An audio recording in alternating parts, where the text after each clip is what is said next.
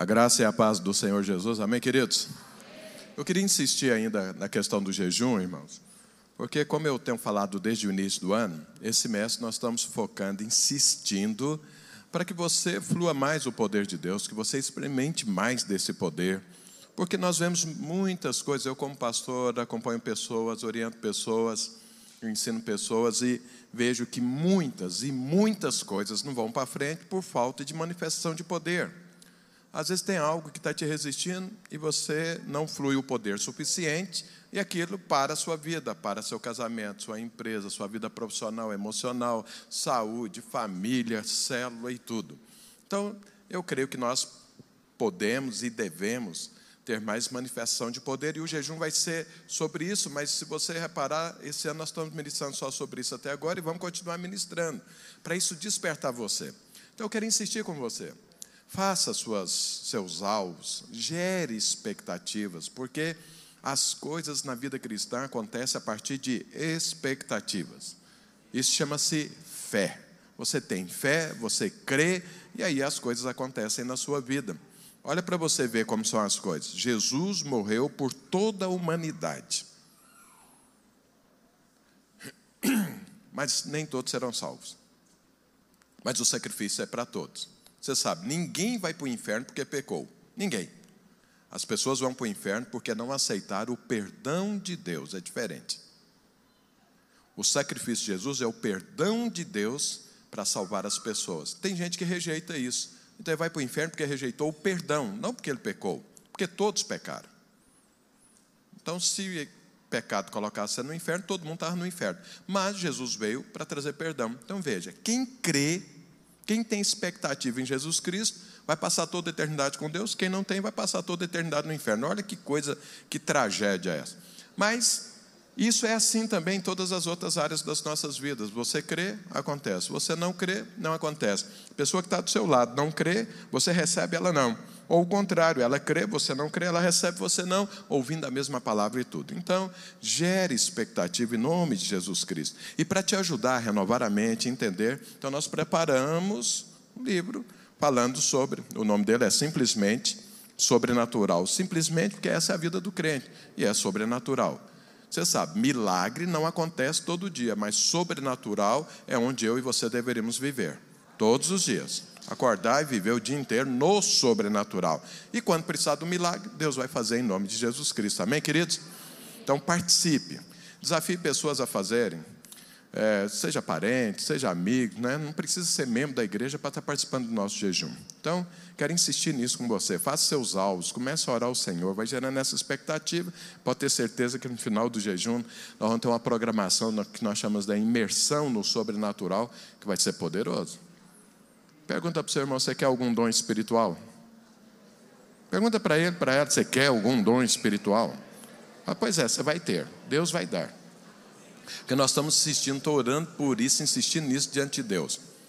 Você não precisa ter todos os dons, mas você precisa ter algum dom.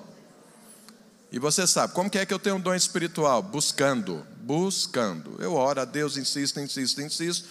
A Bíblia fala: buscai com zelo os dons espirituais. Então, quando eu busco, Deus faz. Amém, queridos? Bom, mas eu estou aqui numa. Bom, encerrando essa parte do jejum que eu queria insistir, eu estou aqui numa, numa, numa guerra meio particular minha, que tem a ver com a igreja. É, deixa eu explicar algo para você aqui, irmão. O culto, ele tem uma dinâmica. Eu sei que talvez nós temos aqui visitantes, mas é até bom que você saiba como que é que nós funcionamos. Porque tem irmãos da igreja que não sabem até hoje como funciona o culto. O culto tem um objetivo. Tem um objetivo. Você não vem aqui só para ver os irmãos, isso faz parte. Você não vem aqui só para ouvir uma palavra, isso faz parte. Você não vem aqui só para louvar a Deus, isso faz parte. Só para você contribuir, ser generoso, demonstrar a sua aliança com a igreja, isso faz parte. Mas essencialmente você está aqui para que a palavra de Deus entre na sua vida e mude a sua vida.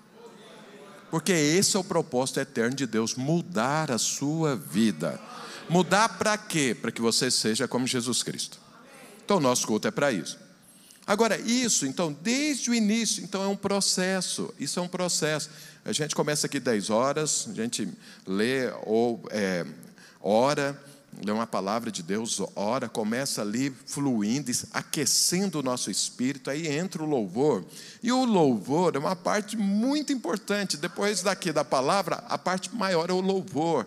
Eu quero que você entenda isso. Eu estou aqui numa, numa guerra né, particular para levar você a entender a importância do louvor. Então veja, eu estou aqui ministrando a palavra de Deus para você. Isso é bom, isso é poderoso. Né? É a palavra que entra e, e muda a sua vida. No entanto, se você ouvir a palavra de Deus de forma natural, isso é bom, é bom, mas ela não produz a mudança que precisa ser feita. A mudança na sua vida depois de você ouvir a palavra, ela só acontece por manifestação espiritual, revelação do Espírito Santo. Tem que haver uma ação do Espírito Santo na sua vida e você fazer uma escolha. Lembra, todas as vezes que vier algo da parte de Deus para você, você precisa escolher: eu rejeito ou eu aceito essa palavra. Quando você fala eu aceito, o Espírito Santo faz a obra na sua vida. Quando você rejeita, a palavra vai embora. Jesus diz que o semeador, né, o pregador saiu e lançando as sementes, que é a palavra de Deus, sementes, sementes, quer dizer, você planta e você vai colher. Então, dia, uma caiu à beira do caminho, o diabo vem e rouba quando você ouve a palavra de Deus só aqui com a sua mente, o diabo rouba. Então, se você às vezes ouvir a palavra de Deus, está procurando algo que você nunca ouviu, ou alguma coisa assim, nossa, ainda não tinha, isso aí tem sentido e tudo, isso tem o seu valor, mas isso não transforma a sua vida. A transformação tem a ver nesse mover do Espírito Santo. Quando você aceita e fala, eu quero isso, eu preciso disso, assim será na minha vida, aí o Espírito Santo faz a obra. Só que para essa manifestação do Espírito Santo, você precisa estar fluindo no Espírito Santo. O Espírito precisa fluir. Se ele não fluir, vai ser só natural o que você vai estar ouvindo na palavra de Deus. Então veja, nós temos todo o culto, do início até o final, para orar no final por você. Por isso que a gente fala, quem concorda com essa palavra, quem aceita esse apelo, fica de pé ou vem aqui na frente, porque essas serão as pessoas que Deus está transformando, e as outras, vai. Ouviu, foi bom, né? algum dia talvez Deus use isso, mas vai voltar da mesma forma para casa. E eu espero que você não veio aqui para voltar para casa da mesma forma, amém? Agora, quando é que o Espírito Santo flui? Aí é que está, porque ele precisa fluir. Ele precisa fluir. Quando ele flui, é a hora que as coisas começam a acontecer na sua vida, é a hora que seus, o seu entendimento se conecta a Deus, seus pensamentos a Deus, seus desejos, né, tudo está ali, é a hora que ele flui. Aí as coisas acontecem. Isso acontece predominantemente no louvor. Então, se você ouvir a palavra de Deus antes de fluir, tem o seu valor, mas não vai cumprir o objetivo. Mas se você ouve a palavra de Deus fluindo, e o louvor veio antes para que você flua, aí a sua vida é mudada. Quantos aqui querem as suas vidas mudadas? Dão glória a Deus. Então nós precisamos louvar a Deus diferente. E eu estou insistindo nisso. E nós vamos cantar mais uma música, pelo menos mais uma. Porque eu quero que você flua, eu quero que você aprenda isso, que você deixe o Espírito Santo fluir na sua vida. Uma das perguntas que mais é feita nas lives que eu faço, todos os dias, sete horas da manhã, fala para o seu irmão, tem live com o pastor sete horas da manhã, segunda a sexta.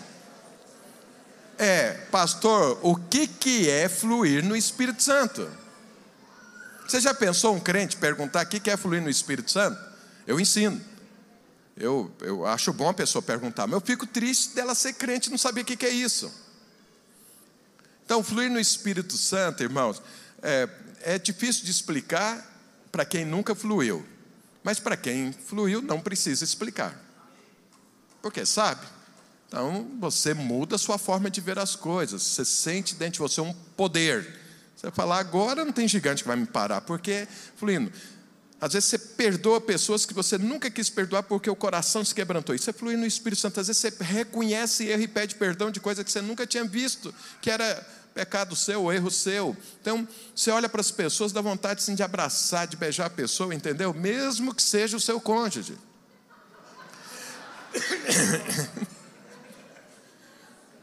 É, Deus faz milagre. Quando o Espírito Santo flui, Seu cônjuge está aí do lado, vira para ele ou para ela e fala assim: hoje eu vou fluir, vou dar vontade de beijar e te abraçar. É, o Espírito Santo quebra barreiras. Ele é assim, você fica. É, é, é aquele instante quando você está agindo como Deus age. Porque é o Espírito de Deus que está fluindo aí, toma a sua vida e você. É, esse toma aqui não pensa que você vai ficar, né, assim, perder a consciência, nada disso. Com Deus não existe isso. Você sempre tem que escolher.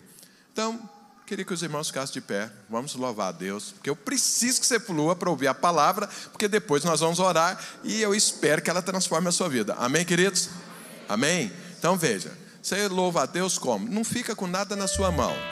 Quem não pode ficar em pé, não tem problema, pode ficar sentado. Mas em pé te dá mais mobilidade se adorar a Deus. Porque você adora a Deus com o seu corpo, com suas mãos, com, né, com sua cabeça, seus olhos. Se você conhece a música, não fica olhando aqui não. É, feche seus olhos e deixa a coisa fluir. Deixa o Espírito Santo. Fala para o seu irmão, o Espírito Santo está aí. Fala para o outro lado, o Espírito Santo está aí também. Vira para quem está atrás e fala, aí também habita o Espírito Santo. Ah, para ela, agora tem que fluir. Isso é orientação apostólica, enchei-vos do Espírito. Paulo fala que viver sem estar cheio do Espírito Santo é insensatez. Como os irmãos são sensatos, então vamos fluir no Espírito Santo. Então você tem mais essa oportunidade. E aí eu quero insistir com você. Chega no início do culto pelo processo. Aí no final Deus faz na sua vida em nome de Jesus. Então vamos, vamos adorar a Deus. Vamos fluir no Espírito Santo. Vamos cantar.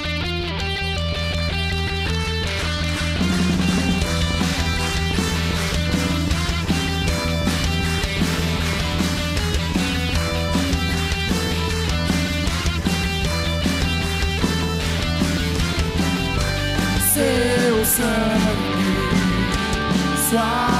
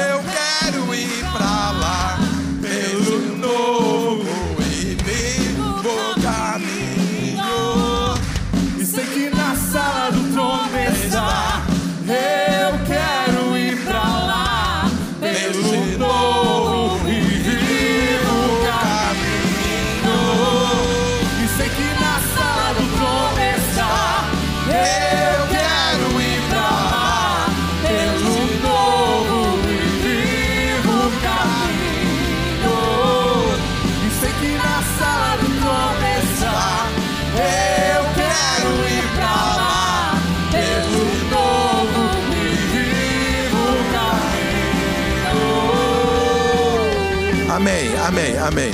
Deixa eu te explicar algo aqui. O fluir do Espírito Santo pode ser de muitas formas.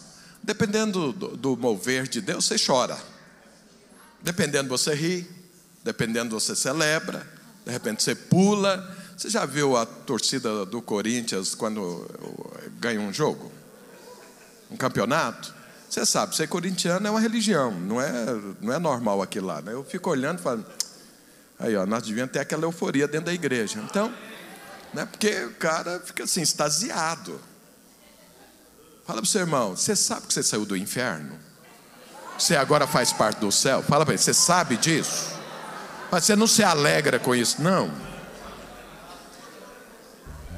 Então, assim, você vê, quem é feliz, um vencedor. Você já viu jogador de futebol, esse pessoal das Olimpíadas, quando ganha alguma coisa, o cara sai pulando, né, igual um frango destroncado, né, porque está feliz com aquilo que aconteceu. Pergunta seu irmão, está feliz? Você sabe o que Jesus fez na cruz por você? Você sabe o que é estar na sala do trono? Nós estávamos afastados de Deus, agora o caminho está aberto. Né? Faz parte ali, ó. Deus está comigo agora, o poder de Deus. Alegria faz parte disso, celebração faz parte disso. Agora nós não estamos cantando uma música para você chorar, para você se quebrantar, não, para você celebrar. Celebrar. Amém, queridos? Amém? Vou te dar mais uma oportunidade. Vamos cantar agora. Vamos cantar.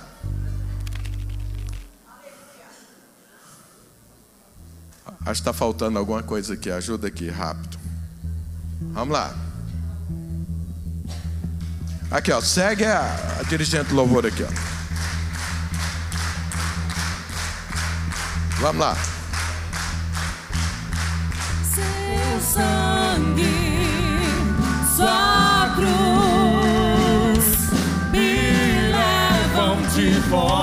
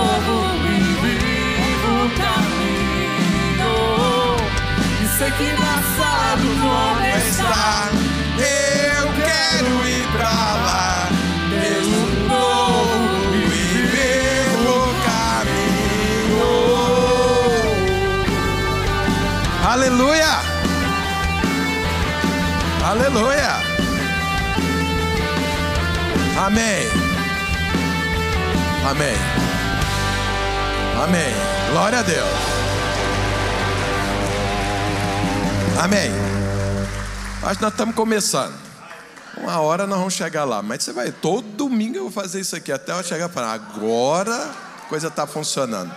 Os irmãos podem sentar agora. Vamos. Acho que agora você está mais bem disposto a ouvir uma palavra. Lembra, tudo que nós fazemos no culto é para o final dessa palavra, a hora que eu vou orar por você.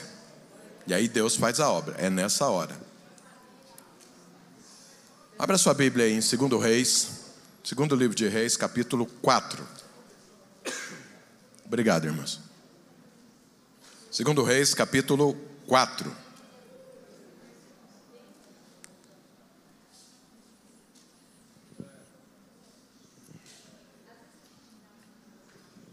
Irmãos, o, o texto que eu vou ler é um texto meio longo, então eu vou explicando. E vou lendo os versículos e compartilhando. Deixa eu te contar aqui o contexto desse texto. Os irmãos sabem quem foi Elias, um grande homem de Deus, profeta de Deus. Inclusive, nem morreu, foi arrebatado aos céus. E quando ele estava né, chegou no tempo devido, de ter, que terminou o tempo dele aqui, o ministério dele aqui na terra, e era para terminar, Deus fala para ele é, levantar um outro profeta que ele lia, que seria discípulo dele, que ia continuar o ministério dele aqui. E Deus mandou levantar Eliseu. Então Eliseu foi discípulo de Elias e andou com Elias. A Bíblia não fala, não está escrito na Bíblia quanto tempo Eliseu andou com Elias, mas se você pegar alguns fatos e tudo, segundo os historiadores aí, Eliseu andou com Elias uns 12 anos. E nesses 12 anos ele foi aprendendo. E no final, quando Elias ia ser arrebatado, Elias perguntou para Eliseu: O que, que você quer que eu faça por você como a última coisa? Então, passei 12 anos aí te ensinando, o que, que é? E aí, Eliseu falou para ele: Eu quero porção dobrada do teu espírito. Sabe, irmãos, quando alguém realmente entende as coisas de Deus, ele sabe o que pedir. Não tem nada mais importante do que você pedir, do que você ter nessa terra, do que o Espírito Santo de Deus. E Eliseu ficava olhando Elias e ficava vendo o mover de Deus na vida de Elias. E ele falou: Eu quero o dobro disso. Eu aprendi e sei o quanto isso é importante. E Elias falou para ele: é, Você pediu algo difícil, mas se você estiver comigo até o último instante de eu ser arrebatado, você vai receber isso. E Elias estava ali andando com Eliseu, conversando, e vem, né? Os irmãos conhecem muito bem essa história, aquela carruagem de fogo. Alguns acham que é um disco voador, cada um pensa do jeito que quiser, o que importa é que alguma coisa veio e os separou e pegou Elias, e Elias né, foi embora. E Eliseu ficou olhando aquilo e vendo Elias indo embora, numa carruagem de fogo e tudo, e o manto de Elias caiu. E Eliseu foi lá, pegou aquele manto e tá, e eles tinham acabado de passar pelo Jordão, e Elias tinha né, manifestado o poder de Deus, abriu o Jordão para eles passarem.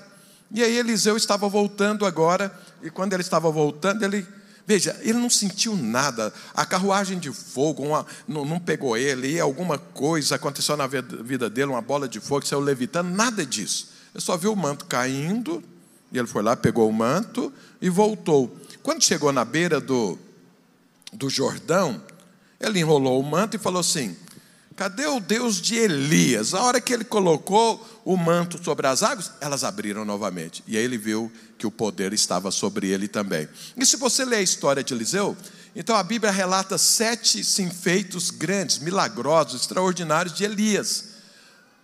Mas relata sobre Eliseu 14 feitos. Então, ou seja, por isso aí dá para se perceber então que ele recebeu aquilo que ele buscava, que era ter porção dobrada do espírito que estava sobre Elias. Isso significa o quê? Que você pode ter mais poder de Deus do que o que você imagina.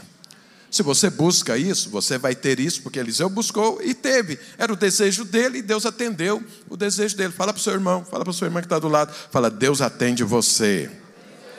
Fala para o outro lado, Deus atende você. E aqui então é um, um desses momentos na vida de Eliseu onde o poder manifestou. Eu quero ler com você e porque qual era o assim o, a estratégia de Eliseu? Porque ele era né, profeta em Israel e ele andava pelo país. Você sabe que Israel é, é um país bem pequeno, né? Então, ele andava pelo país, ministrando, é, orientando, é, liberando o poder de Deus, trazendo a palavra de Deus. Numa dessas viagens, então é o texto que eu vou ler com você agora. E veja bem, quando eu falo para você que Deus te atende, eu estava lá na minha casa, né, orando e preparando aqui a palavra, pensando, orando ao Senhor, e Deus me, me falou que era para falar algo para alguém que está aqui no culto. Não é alguém que está assistindo online, é alguém que está aqui presente. Sabe, é, Deus tem uma promessa na sua vida que ela não acontece. Ela não está acontecendo. Você está desanimado com isso. Muitas coisas na sua vida têm andado, mas aquilo que é o mais importante para você não aconteceu ainda e você está meio frustrado com isso. Inclusive pensou até nem vir no culto hoje. E estava pensando, eu vou lá no culto para fazer o quê? Sendo que as coisas não acontecem. Mas a palavra de Deus para você é: não desanime, Deus não vai fazer isso por esses dias mas Ele vai fazer na sua vida no tempo certo. É para você tão somente aguardar.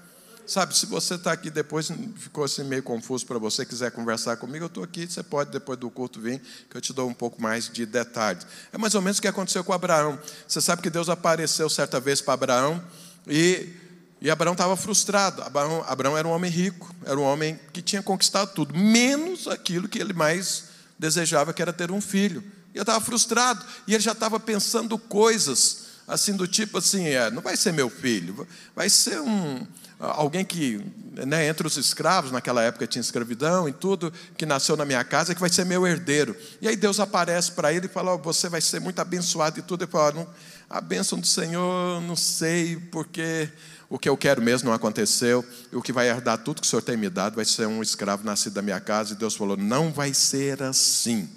Mas Deus não falou, vai ser daqui a um ano você vai ter o filho. Não, Deus falou, não vai ser assim. Vai ser alguém gerado de ti, a partir de você, vai ser seu filho e tudo. Você sabe, estava na tenda, Deus tirou da tenda, mandou olhar para os céus, animou e ele se animou. É a mesma palavra para você. É a mesma palavra. Deus vai fazer na sua vida, não desista disso. Não deixe o diabo te frustrar. E se você pensa que o culto ia ser só mais um culto, para você pelo menos não foi. Deus já falou tudo agora. Mas não vai embora, não. Aguarda aqui que eu tenho mais coisa para falar aqui para você. Então veja. Vamos ler agora. Segundo Reis, capítulo 4, a partir do verso 8. Certo dia, aqui se referindo a Eliseu. Passou Eliseu por Sunem.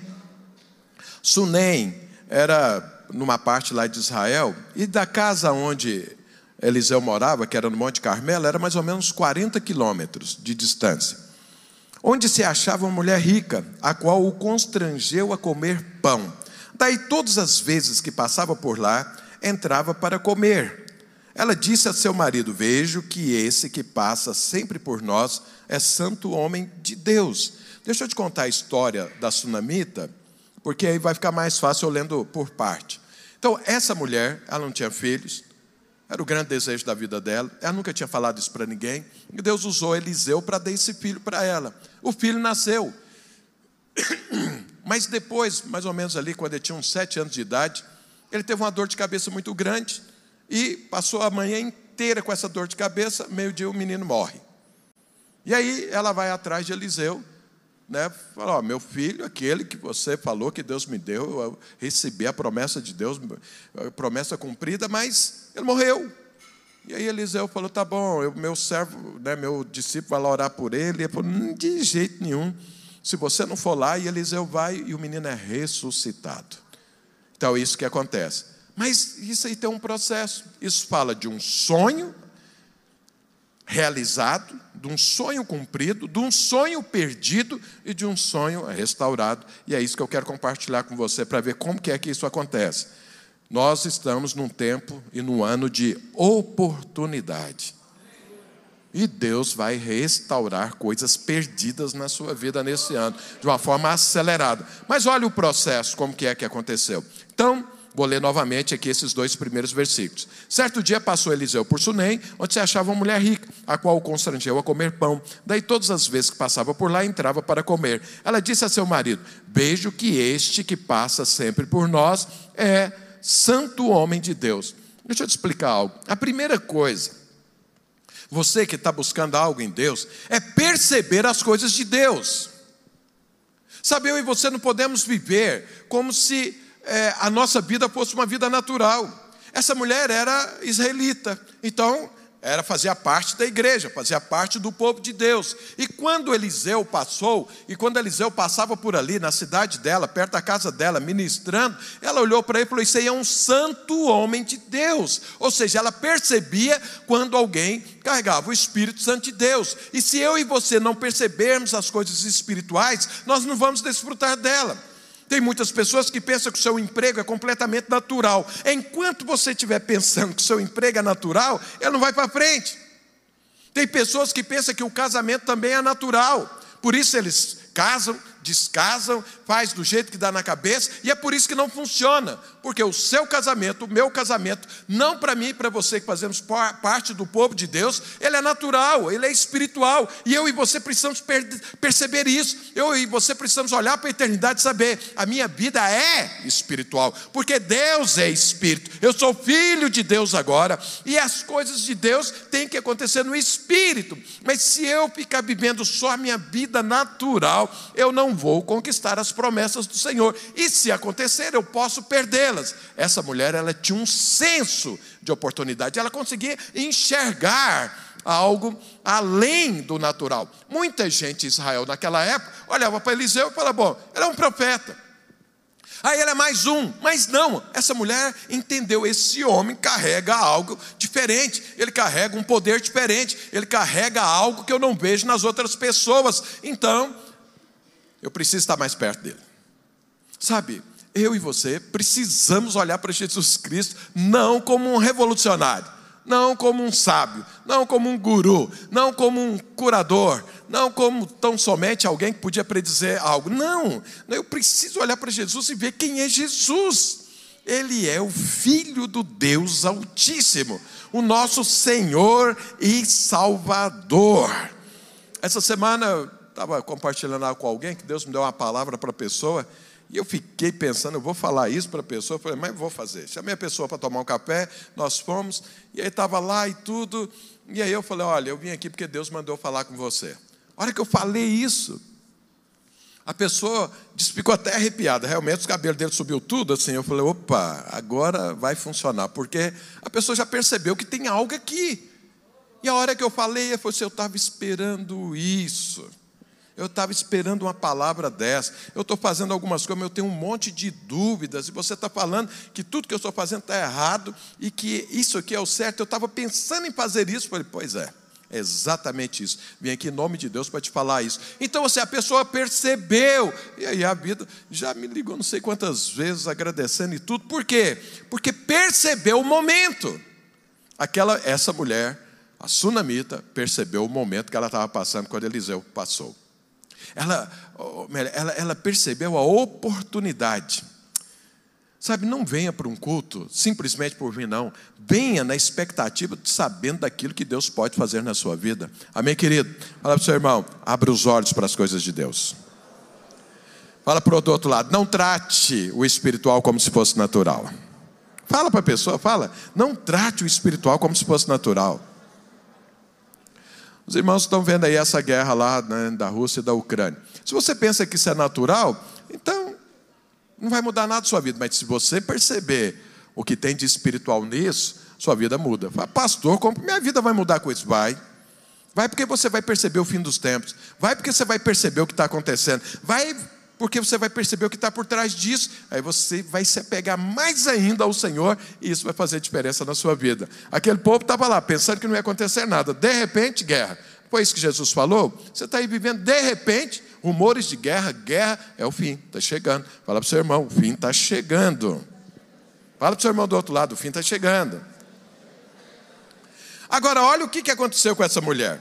Então, a primeira coisa que eu e você precisamos enxergar a vida como ela é, e a minha e a sua vida é espiritual. Mas aí ela diz, então vou ler novamente o verso 9. Ela disse ao seu marido: Vejo que esse que passa sempre por nós é santo homem de Deus, passamo-lhe pois em cima um pequeno quarto, obra de pedreiro, e ponhamos nele uma cama, uma mesa, uma cadeira, um candeeiro. Quando ele vier à nossa casa, retira-se-á para ali. Então, olha o que, que acontece. Essa mulher, quando percebeu que Deus estava fazendo algo, que era um tempo da oportunidade, que havia algo além na vida de Eliseu, e ela queria receber aquilo na casa dela, porque Eliseu passava ali, ela queria que ele viesse e permanecesse.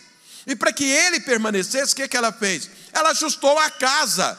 Ela ajustou a sua casa para que Eliseu pudesse ficar ali.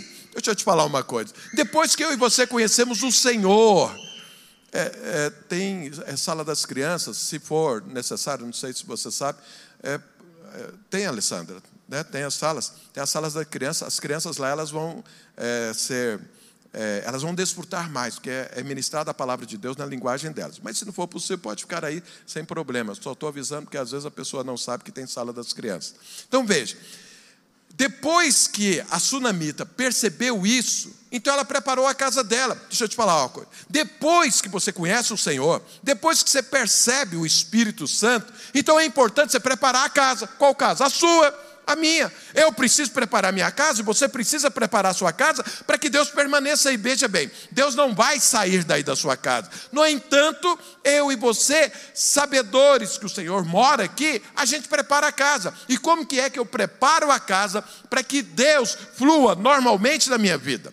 Então é evidente que não é, aqui é só um símbolo, aqui é só uma coisa natural. Ela fez um quarto, colocou as coisas lá, porque você sabe, o profeta no Velho Testamento era sinônimo de presença de Deus. Então a presença de Deus estava ali e ela preparou sua casa. A minha casa e a sua casa precisa estar preparada como? Vou te falar pelo menos três coisas que faz parte da preparação da sua casa e da minha. A primeiríssima, uma coisa que hoje Quase ninguém toca nesse assunto, por mais absurdo que possa parecer aí no meio evangélico. Santidade.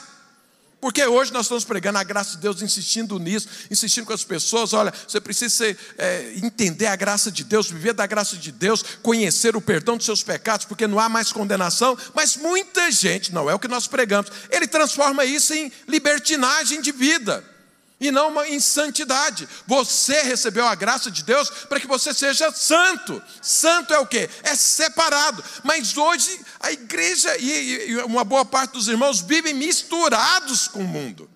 Isso não é santidade, santidade é separação. E quando diz separação, não é para você morar lá no alto do morro sem tocar em ninguém, não. É separação de valores, de princípios, de atitude, de comportamento, de entendimento, de visão. É separado. Nós não somos deste mundo, nós somos de outro mundo. Nós somos separados desse e devemos viver dessa forma. Santidade faz parte. Então, se é para preparar a casa para que Deus flua, então tem que haver santidade precisa haver também justiça. Eu fico olhando, nós estamos no ano eleitoral. Como eu disse para os irmãos, tem um, tem um grupo de política, onde muitos irmãos aqui da igreja fazem parte, e eu fico olhando lá, eu, eu fico triste, me divirto muito e fico inspirado, e tem todos os tipos de sentimentos quando eu olho o que está escrito lá. Mas, e aí eu fico vendo, as pessoas acham ruim aqueles que defendem, por exemplo, o presidente Bolsonaro, quando alguém fala alguma coisa ruim do presidente. Mas depois ele fala, porque não gosta às vezes do governador, mas ele acha ruim falar que alguém fala do presidente, mas ele fala do governador. E eu fico pensando, mas com o presidente é injusto falar isso, mas é justo falar isso com o governador? Então quer dizer, a pessoa não está sendo justo, não está havendo justiça, porque ela muda os princípios dependendo do gosto dependendo do, do, do, sentimento, dependendo da afeição que ela tem por alguém. Então, quanto essa pessoa não pode falar nada, mas essa aqui pode e ela mesmo faz. Ela condena isso aqui, mas ela pratica aqui. Ela não aceita falar mal daquele ali, mas ela fala mal desse aqui. Cadê a justiça? Não tem, não tem equidade de princípios. E se você quer arrumar sua casa, precisa haver justiça. Então, se faz comigo é ruim, mas eu fazer com outra pessoa não é. Então Jesus falou: ó, faz com as pessoas aquilo que você quer que faça com você. Então, reclama, mas faz contra o outro. Quantas pessoas às vezes querem ser perdoadas, mas não conseguem perdoar? Então, cadê a justiça? Não é justo, não tem os mesmos princípios. Justiça é manter os mesmos princípios para todos, em qualquer circunstância, em qualquer contexto. Pergunta para o seu irmão: está arrumando sua casa? Pergunta para o outro lado: está arrumando sua casa? Pergunta, pergunta para o seu irmão: você está arrumando sua casa? A sunamita arrumou a casa para que Eliseu pudesse permanecer ali. Você quer o fluir do Espírito Santo? Então deixa Deus mover nessa casa. Caráter, irmãos, meu Deus do céu. Eu, eu fico olhando, essa pandemia, o governo aí arrumou benefícios para aquelas pessoas mais necessitadas. Você já viu quantas pessoas receberam benefício não tem necessidade alguma? Empresários, funcionários públicos, militares, é, pessoas que têm emprego, pessoas que têm carro, entra lá na fila, vai lá e pega o, pega o benefício de alguém que não tem nada, não está tendo nem comida, e a pessoa não tem nenhum constrangimento de fazer isso. Eu às vezes vou no shopping e tem aqueles estacionamentos, eu estou contando os dedos do dia que eu vou fazer 60 anos, 29 de abril. Porque tem lá o, a vaga do idoso, que é quase assim na cara do, do negócio, né? E sempre tem vaga para o idoso. E aí, então, dia 29 de abril, eu me torno idoso, porque depois de 60 anos, aí eu fico esperando, dá na hora para eu poder usar a vaga. E Mas aí eu estou passando procurando um, um lugar para estacionar, aí tem lá a vaga também para o deficiente, para o idoso. Aí eu vejo sair alguém, vai lá para o carro e desce, e eu fico observando. Mas o cara não tem deficiência alguma e é um rapaz novo e tudo, também não é idoso, não faz parte disso. Eu falo, cadê o caráter? Não é? Está escrito lá que é para idoso ou para um deficiente. Aí alguém que não tem nada disso vai lá, põe o carro lá e sai numa boa. Eu falo, mas o que, que é isso? O que está acontecendo? Cadê o caráter? Então, o, o benefício é, é para quem precisa, eu não preciso, mas eu vou lá e pego, porque ah, eu tenho que tirar vantagem, né? eu preciso aproveitar a oportunidade. Que oportunidade? Isso é uma destruição na vida da pessoa. Então, arrumar a casa, pelo menos essas três coisas. A sunamita, aconteceu um milagre poderoso na vida dela, ela foi uma pessoa abençoada por Deus, mas ela primeiro percebeu percebeu que a vida era espiritual, percebeu que era além do natural. E quando ela percebeu isso, ela falou: Eu quero isso dentro da minha casa. Eu abracei isso, minha casa mudou. Então, santidade, caráter e justiça faz parte de uma casa arrumada para que Deus manifeste, para que Deus flua. Nós estamos aí, vamos jejuar para que o poder de Deus se manifeste. Então, em nome de Jesus, ore a Deus para que haja santidade na sua vida, para que haja caráter, para que haja justiça, porque isso é arrumar a casa para que sempre Deus manifeste na sua vida. Pergunta para o seu irmão: como está a sua casa?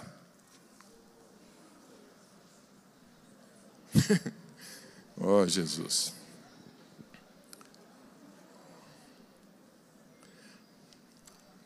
Bom, mas vamos continuar lendo aqui, porque os irmãos não querem muita conversa hoje, mas eu vou insistir. Então, um, verso 11: Um dia vindo ele para ali, retirou-se para o quarto e deitou. Então disse ao seu moço Jazi, Jazi era discípulo de Eliseu: Chama essa sunamita. Chamando-a, ele, ela se pôs diante do profeta. Esse disseram ao seu moço, então, é, Eliseu tinha conversado com, com Geazi, falou, vai lá, conversa com ela. E ele conversou e a mulher veio, e aqui agora a Bíblia está falando, o que, que é que Eliseu tinha falado com, com Geazi? Ele disseram ao seu moço, diz-lhe, eis que tu nos tem tratado com muita abnegação, que se há de fazer por ti? Haverá alguma coisa de que se fale a teu favor ao rei ou ao comandante do exército? Ela respondeu, habito no meio do meu povo. Então disse o profeta, que se há de fazer por ela? Jazi respondeu: Ora, ela não tem filho e o seu marido é velho. Então, olha, todas as vezes que você percebe as coisas da parte de Deus, que você entra nesse propósito eterno de Deus, que você entende que a sua vida é eternidade, não é só o aqui e o agora, todas as vezes você percebe isso, que você se arruma, que você busca mudança na sua vida, que você ora ao Senhor para transformar a sua vida, isso não vai ficar sem ter uma bênção correspondendo da parte de Deus.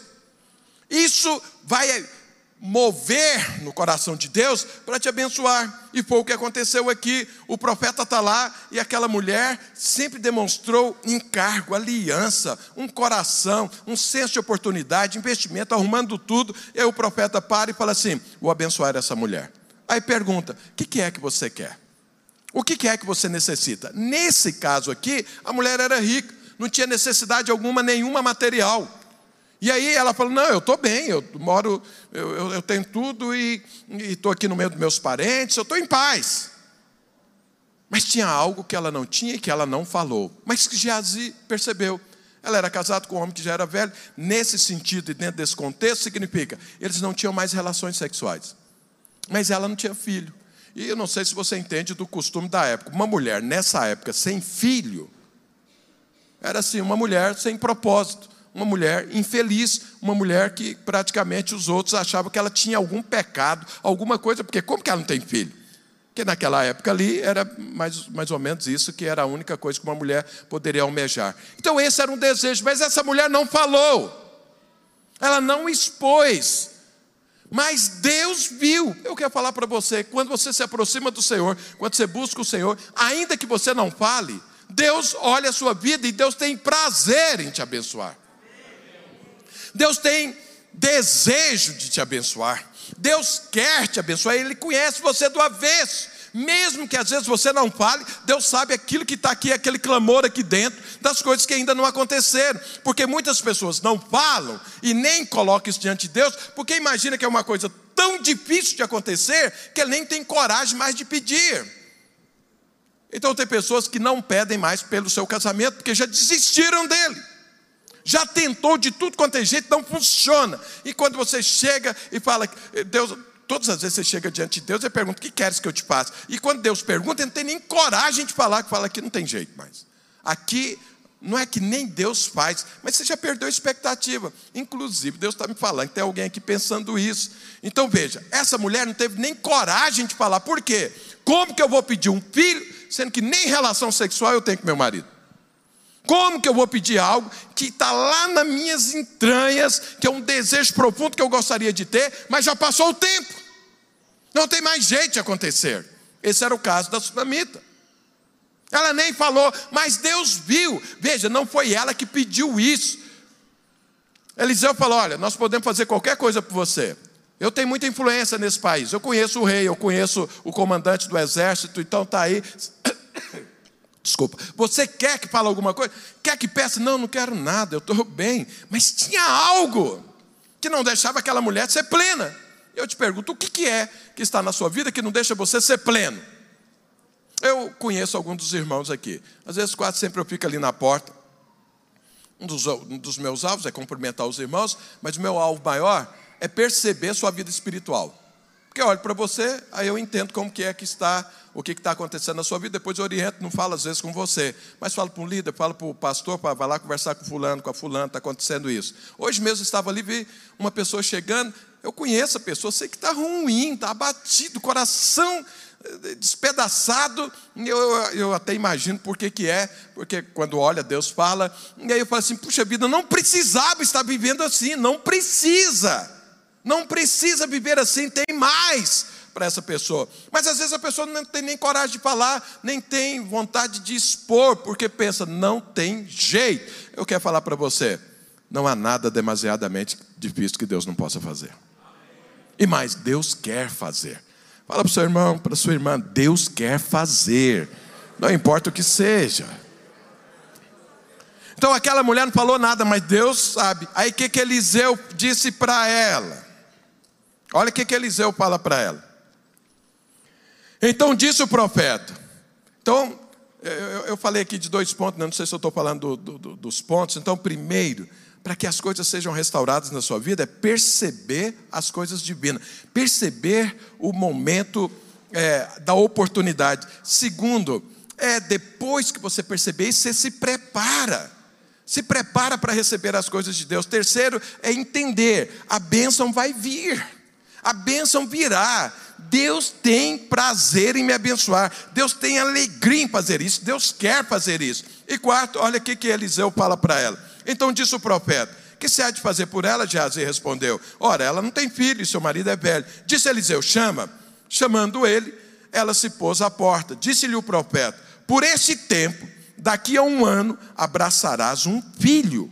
Ela diz: Não, meu senhor, homem de Deus, não mintas a tua serva. Sabe aquela expressão quando alguém vem e fala algo que você espera com todas as suas forças, e ele está falando, e ele deu prazo. Ele falou: um dia você vai ter filho. Não, daqui um ano você vai ter um filho. Agora imagina, imagina o que é que passou pela cabeça daquela mulher. Não tem relação com meu marido, não está acontecendo mais nada, mais ou menos o que aconteceu com Abraão e Sara.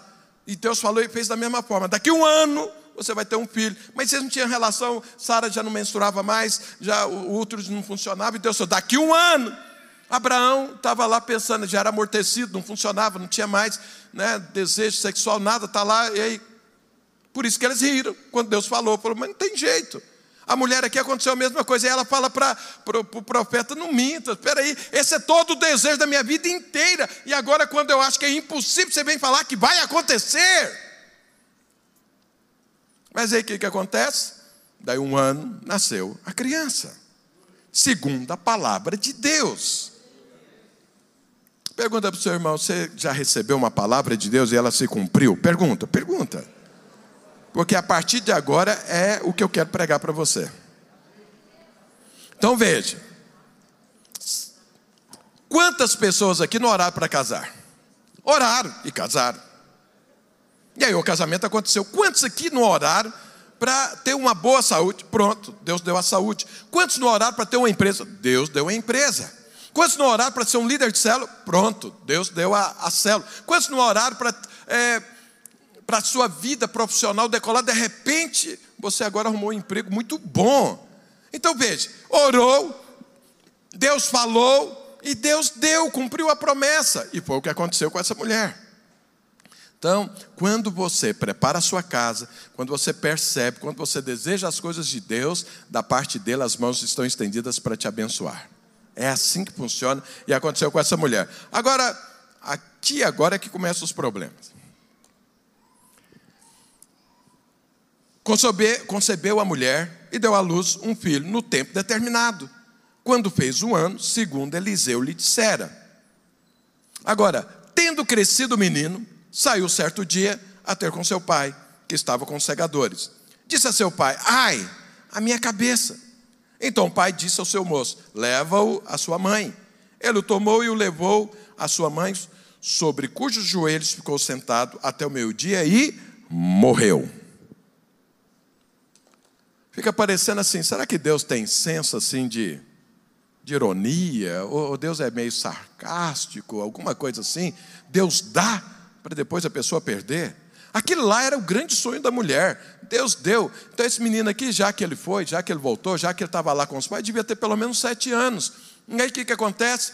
Essa criança está ali e ela está maravilhada e está vivendo feliz da vida, porque teve o sonho realizado. Mas agora o menino adoece, chega e a mulher está ali, não sabe o que fazer, e vai ficando e o menino morre. Então você orou para casar e casou. Mas acontece que agora parece que sua vida virou uma tragédia. Você orou, ou você nem orou, alguém veio e profetizou e você aceitou que teria uma empresa e abriu uma empresa. E a coisa ia bem, mas agora a empresa está quebrando. Então você orou para ter filhos, e os, filhos, os filhos vieram, mas agora você olha a sua família, um filho está fazendo uma besteira aqui, outro está fazendo ali, e parece que a sua família está saindo pelos dedos.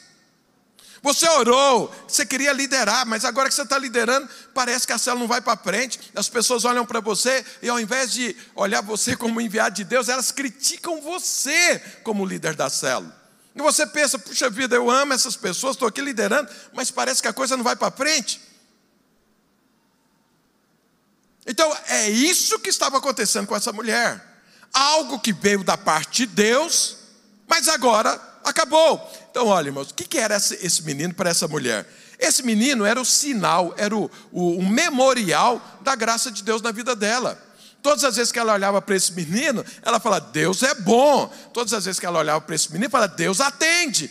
Todas as vezes que ela olhava para esse menino, fala: Deus é poderoso. Agora você acha que o diabo fica satisfeito com isso? Você acha que o diabo está aí, feliz da vida de Deus ter te abençoado, te dado um filho, dado um casamento, dado um, uma empresa, uma célula, seja aquilo que você desejou e tudo, sendo que todas as vezes você olha para aquilo e você glorifica a Deus por aquilo e você acha que isso vai ficar desse jeito? Não vai, porque nós estamos numa guerra. E o diabo entra na história. E aí o que, que aconteceu? O menino morreu. Fala, mas como que o menino morre? Ele era promessa divina. Quer dizer que o diabo tem poder sobre a promessa divina? Não tem poder sobre a promessa divina. Mas criar guerra, sim. Então, guerra faz parte. Você acha que uma igreja é edificada assim, sem nenhuma guerra? Você acha que um casamento é edificado sem nenhuma guerra? Você acha que uma família é edificada sem nenhuma guerra? Você acha que uma empresa cresce sem nenhuma guerra? Você acha que a sua saúde permanece saúde sem nenhuma guerra? Não é assim. Eu já ministrei aqui para os irmãos sobre o dia mal. Deus dá e depois vem o dia mal. E aí? E aí que eu preciso enfrentar isso. Então eu quero falar para você o seguinte: não é se o dia mal virá, isso você não tenha dúvida, virá. A questão é quando ele vai chegar. E o dia que chegar, precisa estar preparado. Essa mulher aqui, nós vemos o seguinte: então ela, ela nem pediu, foi Deus quem deu. Mas Deus viu lá dentro dela aquele clamor, aquele desejo, aquele sonho. Então, eu vou realizar porque você é minha filha. Vou realizar porque você percebeu a vida comigo. Vou realizar porque você organizou sua casa para que eu esteja aí. Vou organizar porque você me ama. Então, está aí para você. E ela recebeu. E ela abraçou isso. Mas agora perdeu o filho. E aí, o que fazer? Todo dia alguém me faz uma pergunta diz: Pastor, meu marido quer separar, o que, que eu faço? Pastor, minha mulher quer separar, o que, que eu faço? Eu orei por esse casamento e tudo, agora o outro quer separar, o que, que eu faço? Eu te pergunto: o que, que você vai fazer quando isso acontece? Entrou na guerra, e aí, duvida de Deus? Aí sai da igreja, aí deixa de ser crente, aí começa a reclamar, começa a falar mal, o que quer que faz? Desanima da vida sai correndo e retirado e fala: ah, não tem jeito mesmo, deixa a coisa ser destruída. O que, que faz? Aí vem ver o que, que essa mulher fez. Vamos ver o que, que ela fez. Deixa eu te falar uma coisa, irmãos. Presta muita atenção nisso. Se você não lutar por aquilo que Deus te deu, o diabo leva. É a partir daqui que mostra a importância daquilo que Deus te deu. Quando Deus põe algo na sua mão, Ele fica olhando qual é a importância que você vai dar naquilo que Deus colocou na sua mão. Então, quando eu vejo um líder de célula querendo desistir, eu falo, ele não entendeu o que é que Deus colocou na mão dele, porque está desistindo. Quando eu vejo alguém desistir de um casamento, eu fico pensando, ele não entendeu o que Deus deu, porque senão ele não ia desistir. Ele não entendeu a importância daquilo, porque quando eu e você entendemos a importância e aquilo tem valor, a gente briga por aquilo. E olha o que, que essa mulher fez. Vamos ler aqui.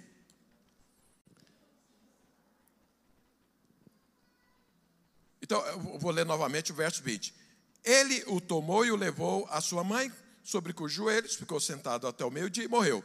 Subiu ela e o deitou sobre a cama do homem de Deus. Lembra que tinha lá, um, ela tinha feito o quê? Uma casa, ali um quarto para Eliseu. Foi lá e colocou o, o filho lá.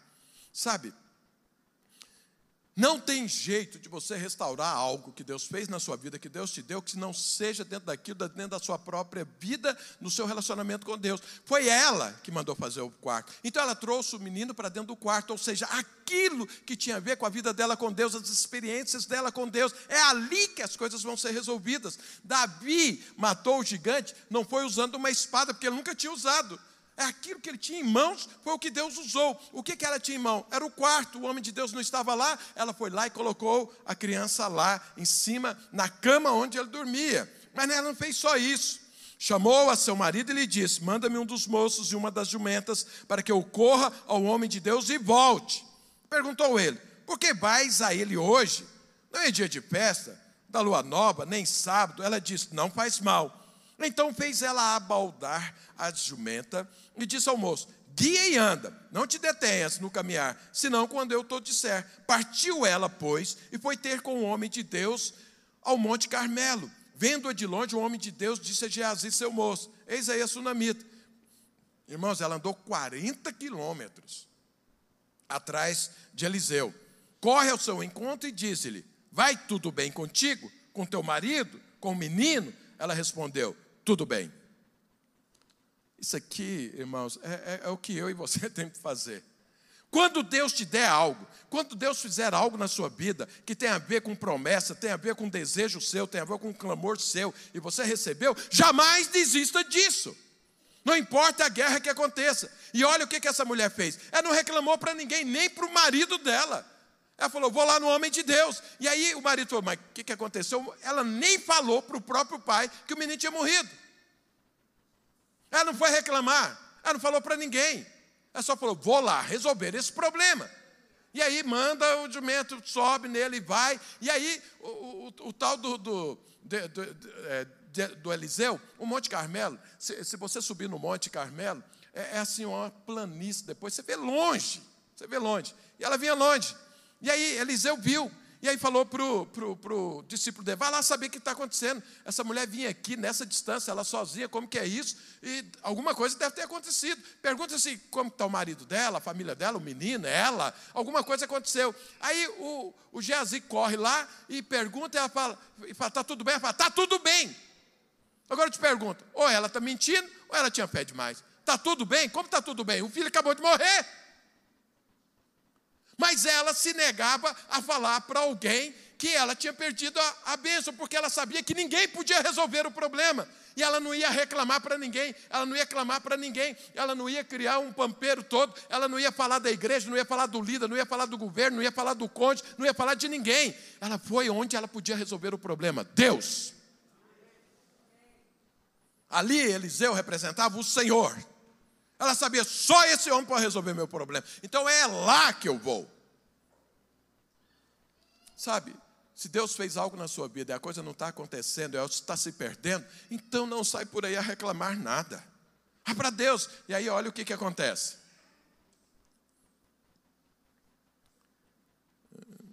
Chegando ela, pois, ao homem de Deus, ao monte, abraçou-lhe os pés.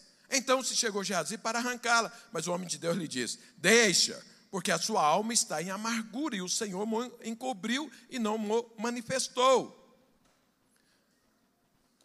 Então, olha o que, que aquela mulher fez. Pergunta para ela, marido, o que, você vai fazer? Está tudo bem. Vou para Deus. Ah, o, o, o discípulo está tudo bem? Está tudo bem. Mas a hora que ela chega diante de Eliseu, ela se dobra e abraça ali os pés. Irmãos, uma mulher fazer isso naquele tempo, você precisa entender o contexto. O Geazi saiu correndo para arrancar ela, porque ela podia ser até apedrejada por fazer aquilo. E aí o que, que Eliseu, o homem de Deus, falou: para, deixa ela. Ela está aí, alguma coisa está acontecendo. E ele fala: Deus nem me mostrou o que, que é, mas eu estou vendo que ela está angustiada. Deixa ela derramar o seu coração aí. Sabe, ela foi para Deus. E se teve que chorar, foi chorar diante de Deus. Sabe, homens e mulheres de Deus que realmente têm um coração para Deus, é assim que faz. Eu não sei se você se lembra, Abraão, Deus falou para ele: me oferece seu filho no sacrifício, lá no Monte Moriá. De onde Abraão estava, era três dias de caminhada. Abraão pega o menino, né, Isaac tinha mais ou menos 12 anos, e vai. E aí, quando ele está indo, ele fala para os servos dele, quando chegou numa determinada distância, fica aqui que eu e o menino, vamos lá adorar e vamos voltar. Mas como vamos voltar? Não era para ele sacrificar o Isaac no, no, no, lá no altar? Vai voltar como? Ele vai matar o menino lá oferecendo a Deus. Mas ele tinha fé, como diz lá no Novo Testamento, que Deus o ressuscitaria. Ele ia fazer o que Deus falou, mas que Deus ia trazer a bênção de volta. Ele ia oferecer a Deus, mas Deus não ia deixar ele ser um filho. Ele já foi sabendo disso. Quando ele chegou lá, isso aconteceu. Essa mulher aqui, da mesma forma, a saber, só esse homem realmente pode restaurar. Só Deus pode fazer isso. Então vou aos pés do Senhor. E ela chega ali, ela, aí sim ela derrama o seu coração. Aí sim ela fala para Deus: Deus, o que está acontecendo? O Senhor prometeu, o Senhor cumpriu, mas agora foi embora. E para mim hoje está pior do que antes, porque se eu nunca tivesse tido essa bênção, eu não teria desfrutado dela, mas eu desfrutei para agora enterrar meu próprio filho, Deus. Não tem sentido isso. Faz alguma coisa. Para quem que ela falou isso? Para Deus. Ela não falou para nenhuma outra pessoa, a não ser Deus. Sabe, se tem algo que precisa ser restaurado na sua vida, só Deus pode fazer. Tem coisas que irmãos podem fazer, tem coisas que pessoas podem ajudar, mas tem coisas que só Deus faz. E se é algo que você fala assim, eu já fiz tudo. De vez em quando eu ouço demais essa frase, eu já fiz tudo. Bom, então agora é só o milagre de Deus, então clama ao Senhor por esse milagre. E Deus vai fazer. E aí, olha o que, que acontece. Vamos ler mais aqui o texto. O que, que o profeta fez? Não afastou aquela mulher. Não falou para ela: olha, o que, que você está fazendo? Vai embora, né? Você não pode tocar em mim. Nada disso. Falou: deixa. Deus entende.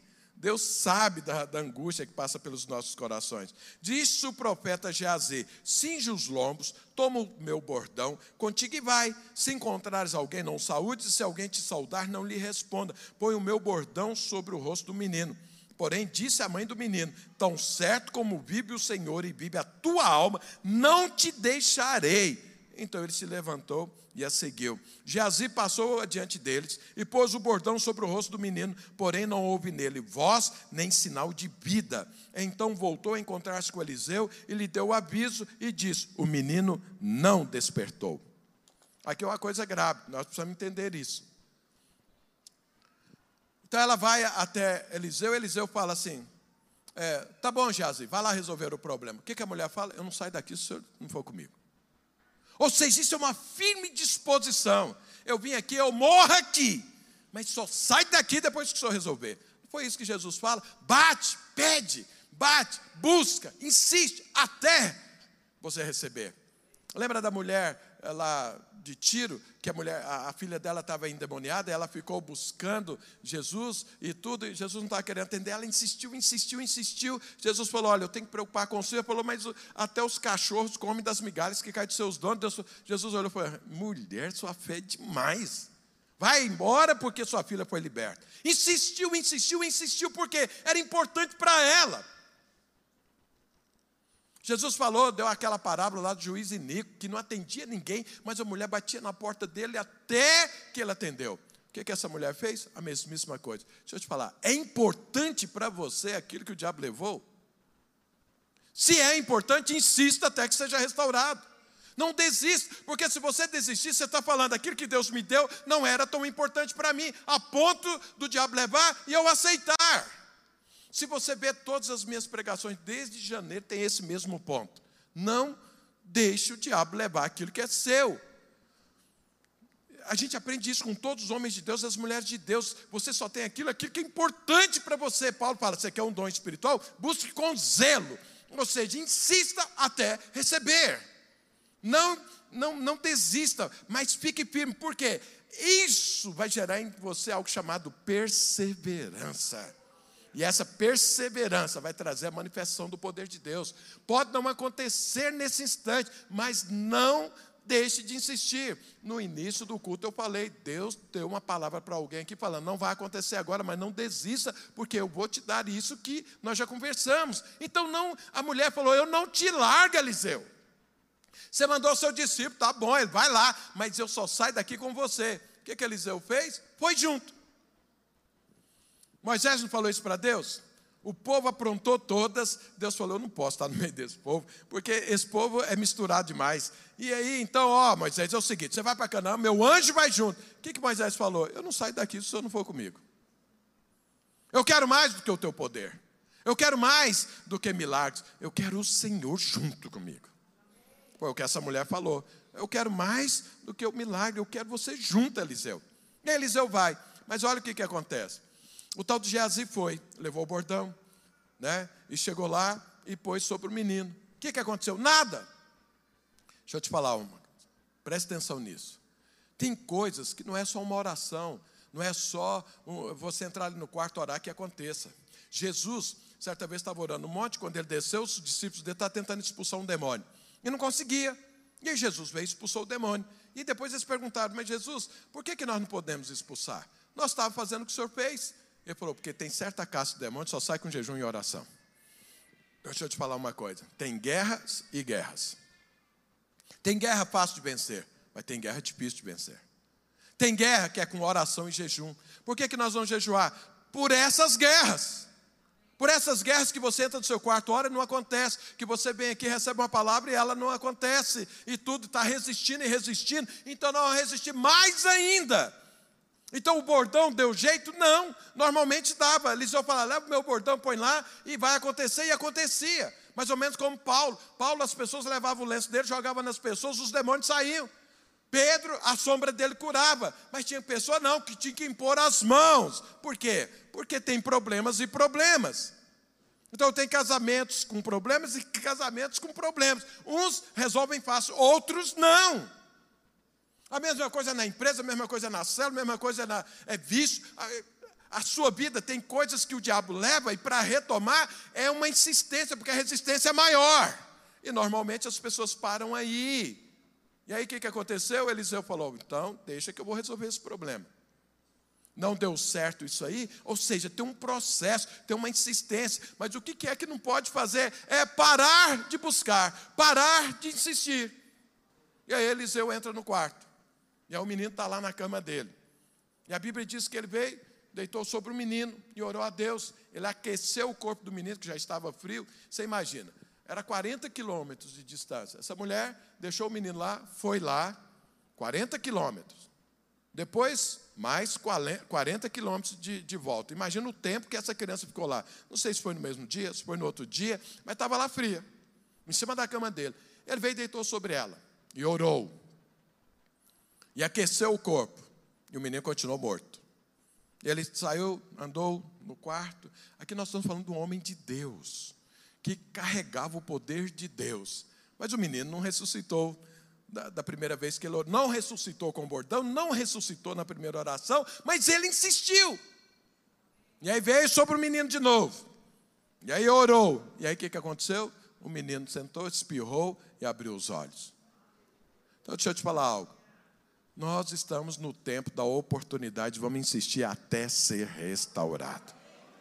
E a palavra de Deus é: vai haver restauração. O menino sentou e ele mandou chamar a mãe, falou: aí, seu filho, ela veio, adorou, se prostrou, levou a criança e foi viver a vida dela e ele não morreu mais. Né? Pelo menos antes da mãe dele falecer, porque depois a história continua. Se você ler depois, não é meu alvo aqui. Meu alvo aqui agora é falar para você o seguinte: você tem uma promessa que Deus deu e o diabo levou, e a coisa complicou, e não está. É, ontem uma pessoa me fez uma pergunta na live, falou, pastor, tem 25 anos que eu estou casado. Meu marido diz que está muito bem. Mas para mim não está. O que, que eu faço? Falei, então, ore para que esteja. Oh, mas é 25 anos, a coisa desgastou, a coisa não está bem. Eu falo com meu marido, oh, não está bem. Ele fala, não, está ótimo para mim, mas para mim não está. Então, ore para que isso se torne uma coisa boa. Mas e aí? Insista, mas se não acontecer, vai acontecer. Por quê? Não foi promessa de Deus? Foi. O diabo levou? Levou. Então, pega de volta, expulsa o diabo e desfrute daquilo que Deus deu. É assim que eu e você devemos viver. E a palavra de Deus para você hoje é: Ele vai restaurar essa promessa, essa, essa bênção que Deus deu na sua vida. O diabo levou, mas Ele vai restaurar isso. Sabe, tal Deus vai restaurar. Vai restaurar os seus negócios.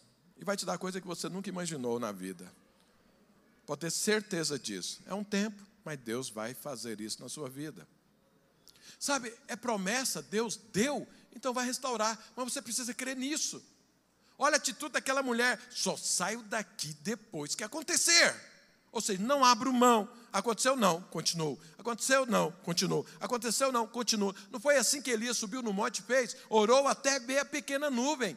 Vai lá ver, não, não tem nada de chuva, então vou orar de novo. Olha de novo, não tem. Sete vezes, ou seja, foi até que ele pudesse olhar e falar: agora a bênção de Deus está chegando, então agora eu posso parar de orar. Você só para de orar hora que acontecer. Se Deus deu, foi uma promessa divina, o diabo levou, e você vai aceitar isso. Você fala: não, é o seguinte. Às vezes a gente tem, às vezes a gente não tem. Foi bom o tempo que eu tive, mas agora eu não tenho, então eu vou aprender a viver com isso. Não aprenda a viver com aquilo, sem aquilo que Deus te deu.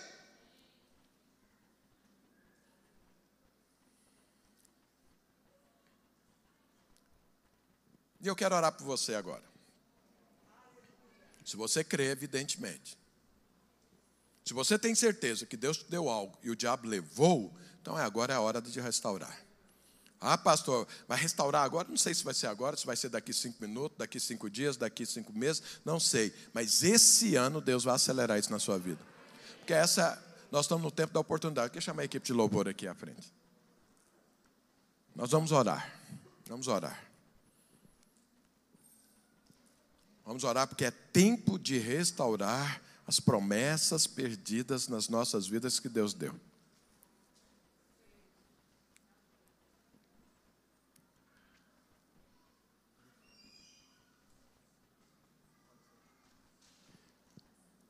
Sabe, eu quero orar por você, mas eu quero orar. Vamos ficar de pé todos?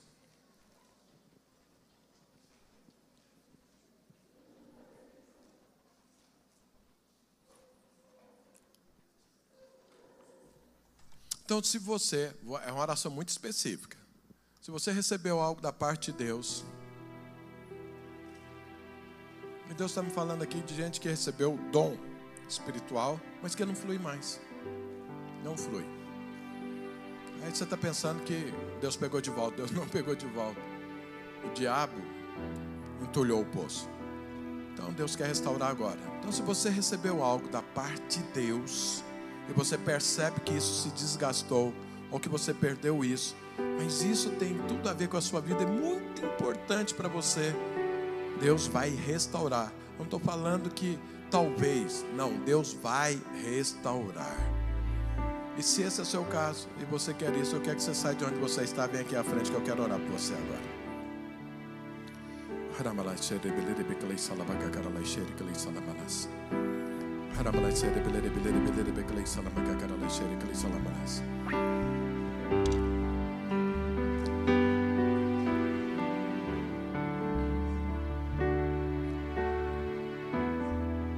Tem gente perdendo a oportunidade, infelizmente.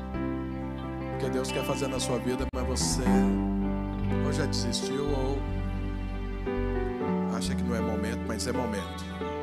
Não perca a oportunidade que Deus está te dando. Enquanto a equipe de louvor toca e canta, você vai orar a Deus e você vai falar para Ele. Vai falar o que é. Vai falar, Deus, eu creio, o Senhor me deu isso, eu experimentei.